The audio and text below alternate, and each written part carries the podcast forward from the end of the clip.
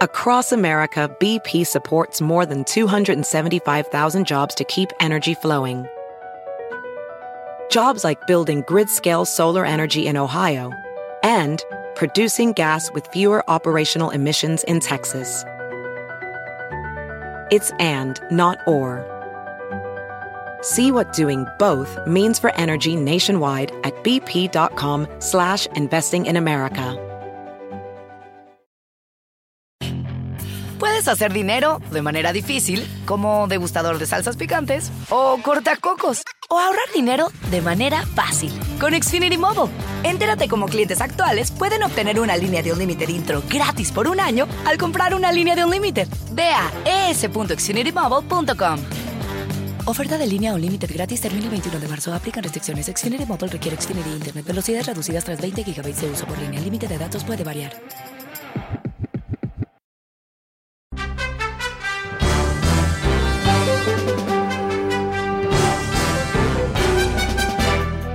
Hola, ¿cómo estás? Soy Fernando Espuelas desde Washington. Muy buenas tardes. Gracias por acompañarme. Sabes que mañana ah, en esta hora va a haber ah, un programa, va a haber un, un juego de los Dodgers. Entonces no va a haber programa en vivo mañana viernes, pero hoy es estamos en vivo, obviamente, y quería invitarte a que me llames porque quiero hacer ah, viernes tema libre, pero un jueves tema libre, si te parece, ah, porque no vamos a tener la oportunidad de hacerlo mañana. El número es 844-410-1020. 844-410-1020. Am, podemos charlar sobre lo que tú quieras. Eh, quizás hay un tema que te llamó la atención esta semana, quizás ah, tienes una pregunta, quizás quieres debatirme, quizás, no sé, eh, incertidumbres o cosas raras que te han llamado la atención. Llámame y cuéntame. El número es 844-410-1020. Y también aprovecho para decirte si te gusta este programa, por favor, recomiéndalo a tus amigos. Y si ellos no, no llegan a escucharlo en vivo a través de la estación de radio o los apps, eh, pueden hacerlo a través de un podcast que está disponible, es totalmente gratuito, a través de mi website fernandoespuelas.com. Ahí vas a ver que es muy fácil suscribirte, es gratis y tú y tus amigos van a poder escucharlo cuando tú quieras. Pero una vez más, es tema libre hoy en el programa, abro las líneas, eh, participa si tú quieres tener una conversación conmigo, llámame eh, ahora. Pero antes de ir a las líneas, quiero contarte algo. Em, mucha gente me llama todo el tiempo para decirme que, qué va a pasar con Donald Trump, ¿no? ¿Qué va a pasar con Donald Trump? Con todas las miserias que él ah, nos trajo, ah, con todas las ah, acciones que se han cuestionado altamente, por supuesto, al nivel ético, pero inclusive al nivel legal, ¿va a pasar algo? ¿no? Esa es la gran incertidumbre. Y por supuesto, eh, muchos buscamos que haya justicia sobre eh, esta tierra y que él en particular, Trump, se encuentre en una situación, eh, bueno, yo diría de, tener que rendir cuentas frente a la ley de Estados Unidos. Bueno, te cuento por qué. Ah, eh, hay una investigación en Manhattan eh, que es, se considera la más seria quizás, que está habiendo años de acciones por par- parte de Donald Trump, su familia y su empresa, acciones que, eh, basado en la información que es pública y mucho está a, a nivel de secreto porque está enfrente de un gran jurado, grand jury, o sea que sabemos que hay una acción, ha habido una investigación por más de dos años, ha habido la suma de varios abogados, ah, procuradores de altísimo nivel que han tenido experiencia, por ejemplo, en ah, procesar eh, mafias, literalmente. Bueno, eh, en, ese, en esa investigación hoy se anuncia, escucha esto, es- esto es un poco como una telenovela, pero, pero es, divertido también porque te das cuenta que eh, una vez que cruzas una línea de ser un ladrón, ah, eventualmente te van a agarrar, en particular alguien como Trump que lo ha hecho así casi en forma abierta. Pero en fin, ¿qué es lo que está pasando ahora en toda esta investigación? La ex ah, nuera, o sea, la esposa, oh, esto es difícil explicarlo. Ok, espera, a ver, voy a empezar por otro lado, perdón, discúlpame. es complicado. Ok, eh, eh, en la empresa de Trump hay un tipo que eh, tiene el título de Chief Financial Officer. El Chief Financial Officer de cualquier corporación es el capo, el número uno de contabilidad. Y este tipo en particular ah, trabajaba para el papi de Donald Trump y ha estado ahí 30 años, 35 años. Se llama Barry Weiselberg. Y Barry, perdón, Barry Weiselberg es el hijo. Alan Weiselberg es el Chief Financial. Se piensa que él, que aparentemente es extremadamente, fanáticamente leal a Trump y no, me imagino, no está colaborando con la investigación, lo están presionando. ¿Cómo? Ok, aquí está la parte complicada. El hijo de Alan Weiselberg, o sea, el hijo del Chief Financial Officer, también trabaja para Trump. Maneja una de las operaciones de Trump.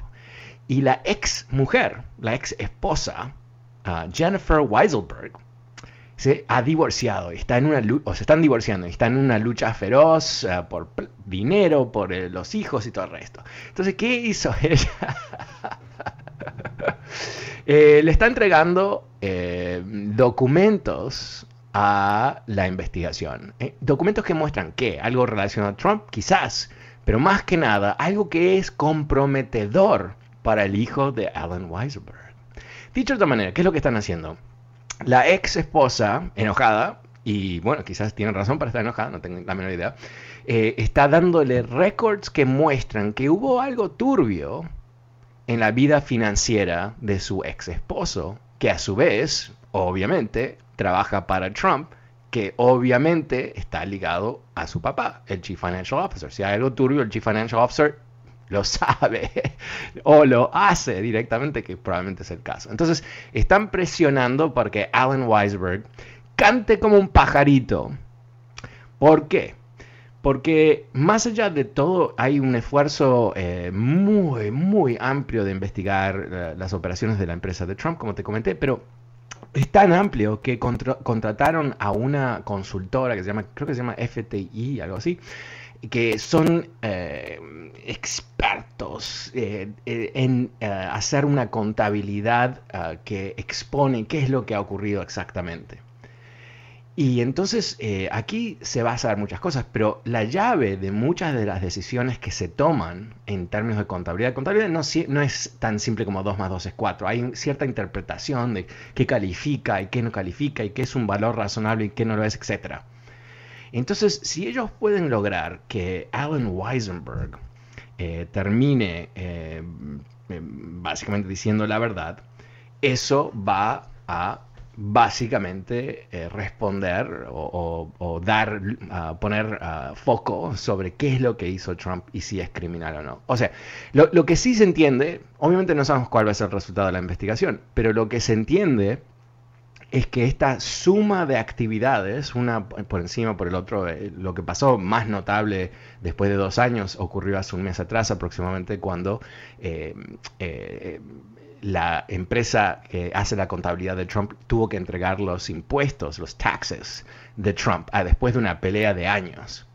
Y ahí, por supuesto, va a haber bueno, un mapa ¿no? de, una cantidad de cosas. Y no digo un mapa necesariamente del dinero que él tiene, pero el, mapa de quizás este fraude que se piensa que está ocurriendo. Bueno, ok, te quería contar eso porque me, fascinó, salió hace un ratito y quería contártelo. El número es 844-410-1020. Pasemos con Andrés. Hola Andrés, ¿cómo te va? Fernando, buenas tardes. Buenas eh, tardes traer el tema a colación de los niños inmigrantes de la frontera. Eh, a mí me preocupa un poquito la situación de tanto muchacho que está llegando y yo ya quiero dejar de lado la parte sentimental de pobrecitos, pobrecitos y enfocarme más en la parte real. Eh, yo pienso que esos niños merecen ser tratados como si hubiesen sido nacidos aquí con los mismos derechos que cualquier otro niño porque son niños, ¿verdad? Entonces, a mí me parece que estén llegando con brazaletes, que estén llegando con números telefónicos. Y, yo me pregunto cómo va a ser la reunificación con sus familias, con los patrocinadores, quién se va a encargar de mirar en qué condiciones vive la familia, si son hogares disfuncionales, si la señora tiene padrastro, qué hay en la mente de esa gente que va a recibir estos niños. ¿Sí me explico? Porque yo no quiero que vayan a ser explotados, que los pongan a trabajar, que los pongan a vender flores, que se olviden de que no, que aquí, aquí se viene a trabajar cuando ellos tienen el derecho a una educación, a una vivienda digna, no que haya 15 personas metidas en un cuarto. ¿quién va a ser? Eh, bueno, pero eh, lo que no sé la respuesta exacta porque obviamente lo que tú estás describiendo, cuál es el proceso bajo cual ah, el departamento ah, de salud, que creo que es el responsable, uh, Health and Human Services, cómo ellos adjudican cada caso o, cómo destinan cada niño a, algún tipo de hogar, ¿no? Lo, lo que creo que lo que nos puede dar cierta seguridad es que aquí hay una administración ah, por la cual el buen trato de los niños es primordial.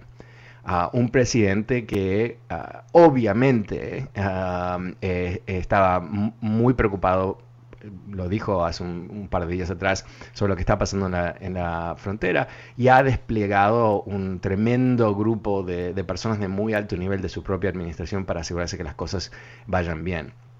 Y ah, a la diferencia, para ser muy práctico, ¿no? A la diferencia de Donald Trump, donde ningún republicano le reprochó ah, lo que él estaba haciendo, dividiendo las familias y maltratando a los niños, en el Partido Demócrata, eh, inclusive si, si, Biden se pasa de mambo y, pierde la noción de lo que está pasando y hace un pésimo trabajo, eh, los demócratas no le van a dejar simplemente hacerlo, eh, va a tener un chequeo enorme. Entonces hay ah, suficiente transparencia y yo diría balance de poderes ahí para asegurarnos que efectivamente que, Biden va a hacer ah, lo mejor posible en lo que es una situación muy complicada y obviamente una situación que eh, para él es quizás de todo lo que ha pasado antes de cumplir los primeros 100 días de su mandato, ese es eh, realmente el gran problema, ¿verdad? Porque obviamente hay otros problemas, pero eh, el tema económico eh, avanzó muchísimo con el plan de rescate, obviamente el plan de vacunación es un éxito mundial ya, no se puede decir nada más que eso,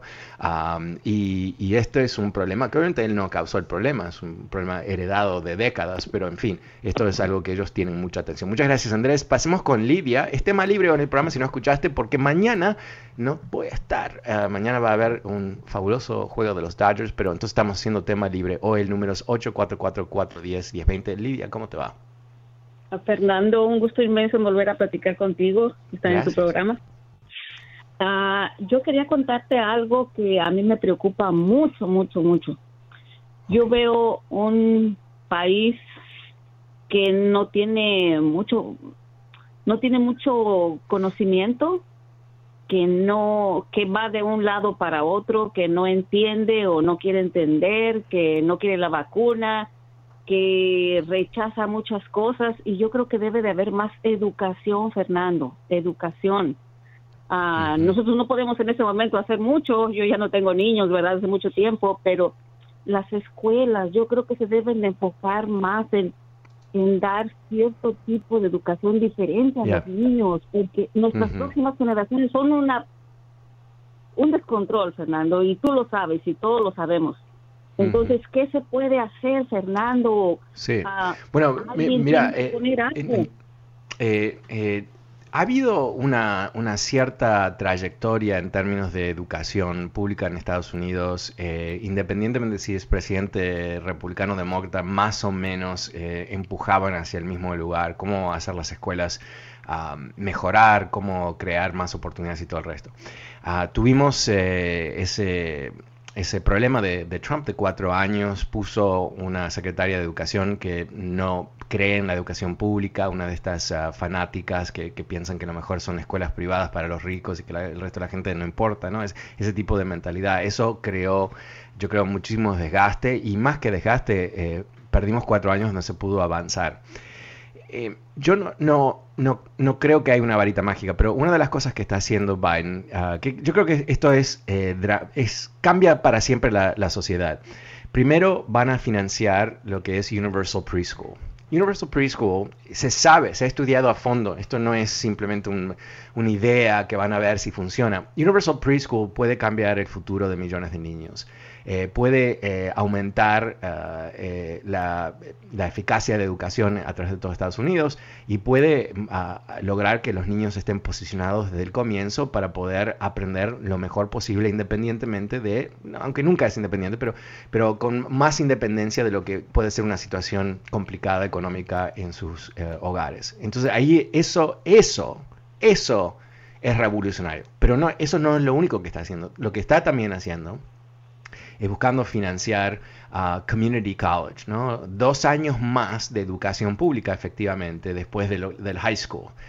Y eso, eh, cuando eso en sí mismo también es, revolucionario, porque imagínate si en vez de tener eh, el curso que termina en high school, hay dos años más donde para afinar, eh, escribir y expresarse y entender cómo hacer mejor matemática y todo el resto que es tan necesario para tener éxito en una, en una sociedad moderna como la nuestra. Y eso fuese gratuito.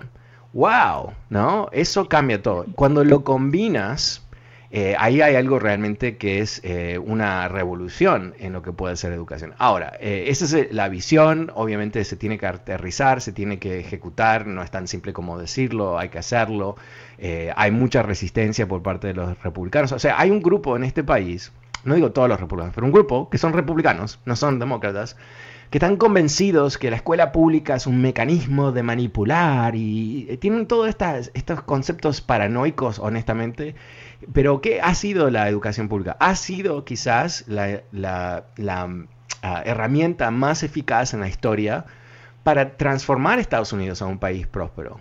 Porque en el siglo XIX no había escuela pública, había escuelita por aquí, escuelita por allá, si tenía suerte. O sea, ah, Abraham Lincoln no fue a la escuela, o sea, eh, porque no había donde él vivía. O sea, e, e, eso era la realidad en este país.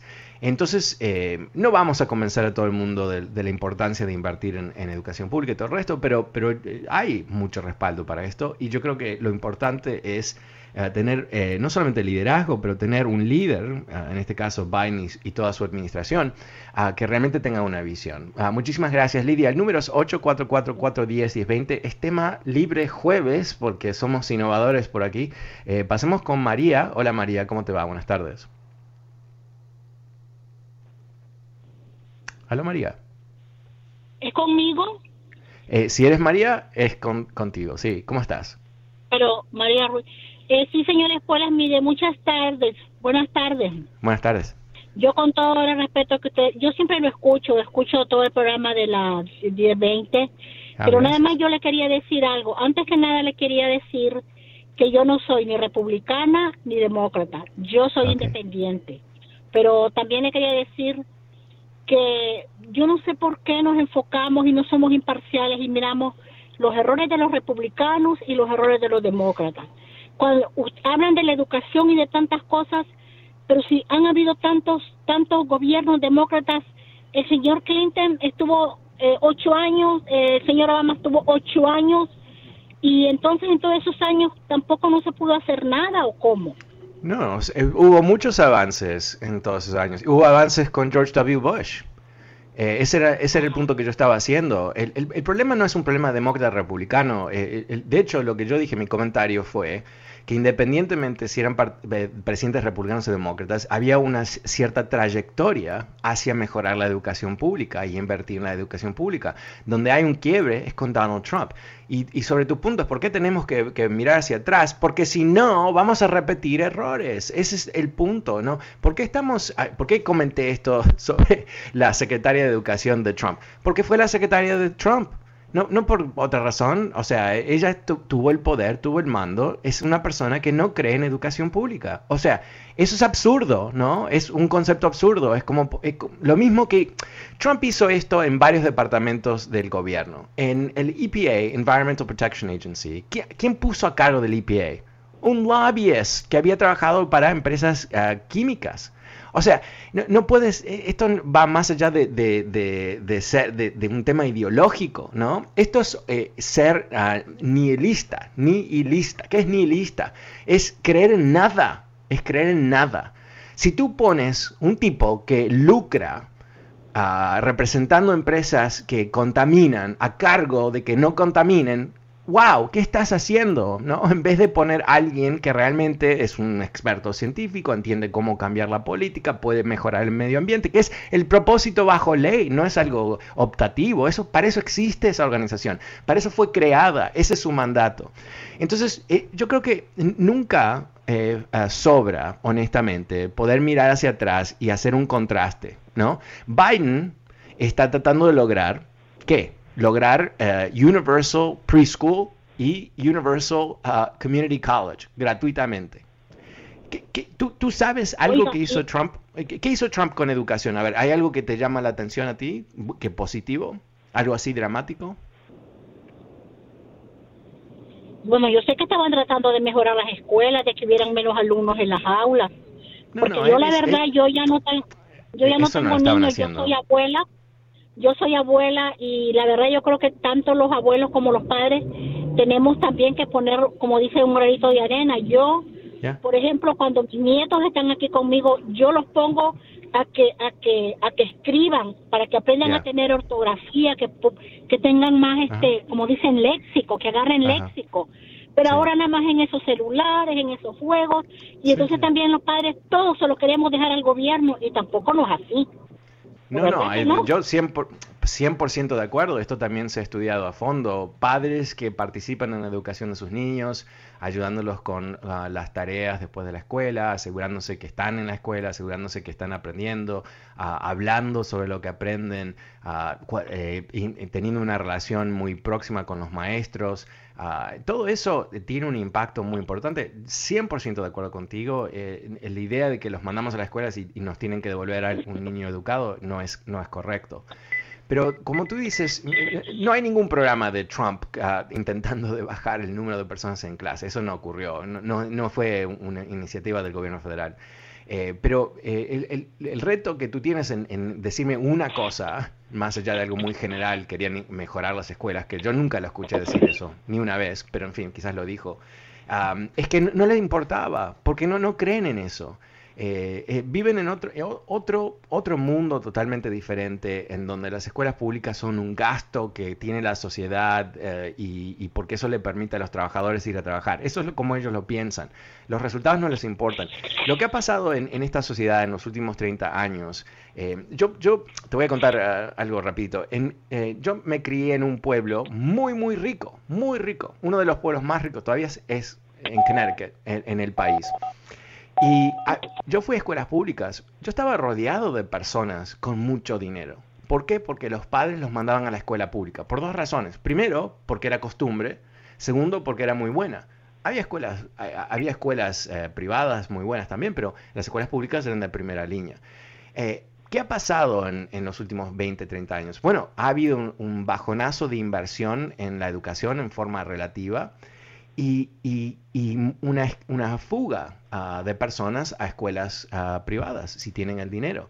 Entonces ahí empieza a crearse esa grieta entre las personas que, que necesitan que las escuelas públicas eh, funcionen y aquellas personas que no les importa. Ahora, esa, esa vista no solamente es egoísta, pero es boba, es estúpida, porque todos estamos en la misma sociedad. Entonces, si tú eres un empresario rico, exitoso, buenísimo, y no te importan las escuelas públicas, entonces, ¿qué vendes? Porque al fin y al cabo, la educación, si lo piensas al nivel más capitalista posible, eh, crea consumo, ¿verdad? Eh, una persona educada eh, tiende a recibir más sueldo, tiende a tener mejores ah, trabajos, eso los convierte en nuestra sociedad en, más eh, a, a, suidios, a suidios, es una palabra, más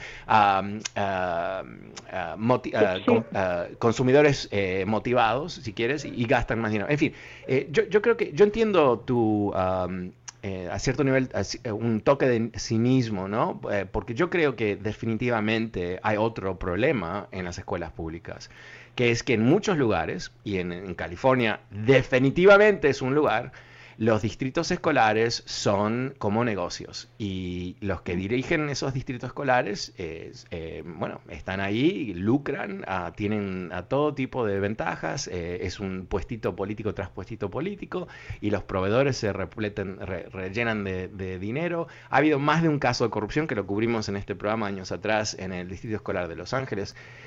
¿Y, y qué es, cuál es el resultado de eso? Que hay recursos que nunca llegan a las maestras inclusive, recursos que se utilizan para una burocracia abismal ah, que no realmente resulta en mejor, ah, en mejor educación. Ahí te doy también 100% ah, razón. Y ahí es donde tú tienes máximo poder, porque realmente eh, si los padres de Los Ángeles en algún momento se organizan, eh, van a poder lograr cambios. Si no se organizan, siempre van a estar ahí sujetos al, en muchos casos, las malas acciones de, estos administradores que están ahí ah, bueno, como si fuese un, gran ah, negocio, ¿no? Pero en fin.